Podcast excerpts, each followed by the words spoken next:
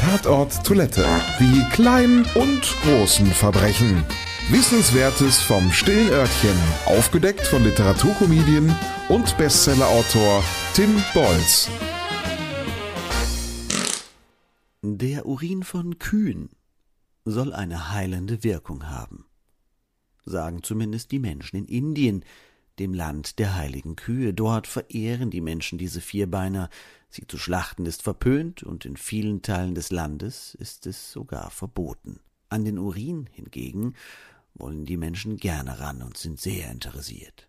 Wissenschaftler wollen herausgefunden haben, dass Kuhurin die Wirksamkeit von Medikamenten um bis zu 80 Prozent erhöht.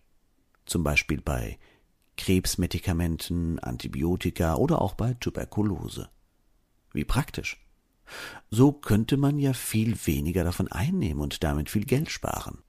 Immerhin, die Experten verwenden keinen frisch gezapften Kuhurin, sondern destillieren ihn erst bei etwa 50 Grad und benutzen dann Auszüge daraus. Das Ganze ist übrigens nicht neu. Angeblich flößen indische Schamanen ihren Patienten das heilige Pipi schon seit Jahrhunderten ein. Sie schwören darauf, dass Urin verdünnt mit Quark oder Milch gegen Fettleibigkeit und Diabetes helfen kann. Ein paar findige Geschäftsleute wollen daraus jetzt richtig Profit schlagen. Die Bewegung für Kuhschutz will den Urin der Tiere als Getränk auf den Markt bringen, klar. Wenn das Trinken von Kuhurin einem frommen Akt gleichkommt, kann man damit natürlich richtig Kohle machen.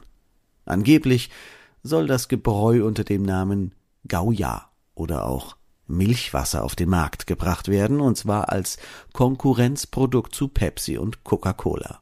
Quasi als landesweiter Boykott multinationaler Konsumgüter. Experten stehen der heilenden Wirkung des Getränks übrigens skeptisch gegenüber. Die Erkenntnisse seien ohne jegliche wissenschaftliche Basis. Die Macher lassen sich davon nicht abschrecken und sind sich sicher, ihr Getränk sei gut für die Menschen und könne mit amerikanischen Cola-Marken locker mithalten. Sogar über den Export des gelben Schlagers würde schon nachgedacht werden.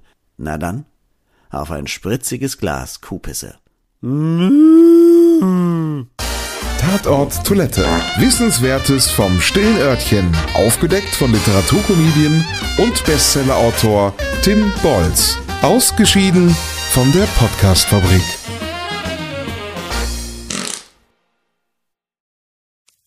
Wenn es Nacht wird, kommen zwei tiefe Stimmen in deinen Podcast-Player, um dich mit ihren Geschichten ins Bett zu bringen.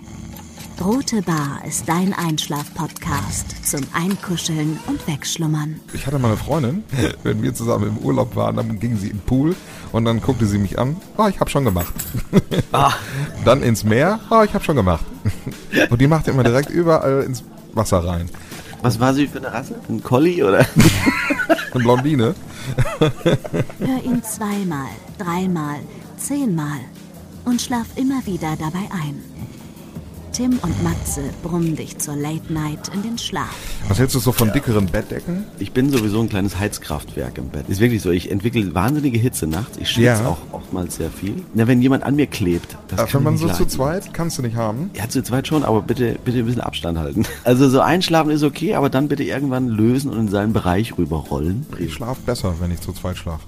Ich glaube, es ist Gewohnheit. Das kann sein. Ich glaube, wenn man sich ein halbes Jahr hinter seinen Chef legen würde, dann würde man den von heute auf morgen vermissen. Das ist so ein bisschen wie das Stockholm-Syndrom. Kennst du das? Wenn der Entführer ja, von einem lässt, dann vermisst man den. Schöne Träume mit Rote Bar Podcast, dem entspanntesten Podcast in Deutschland.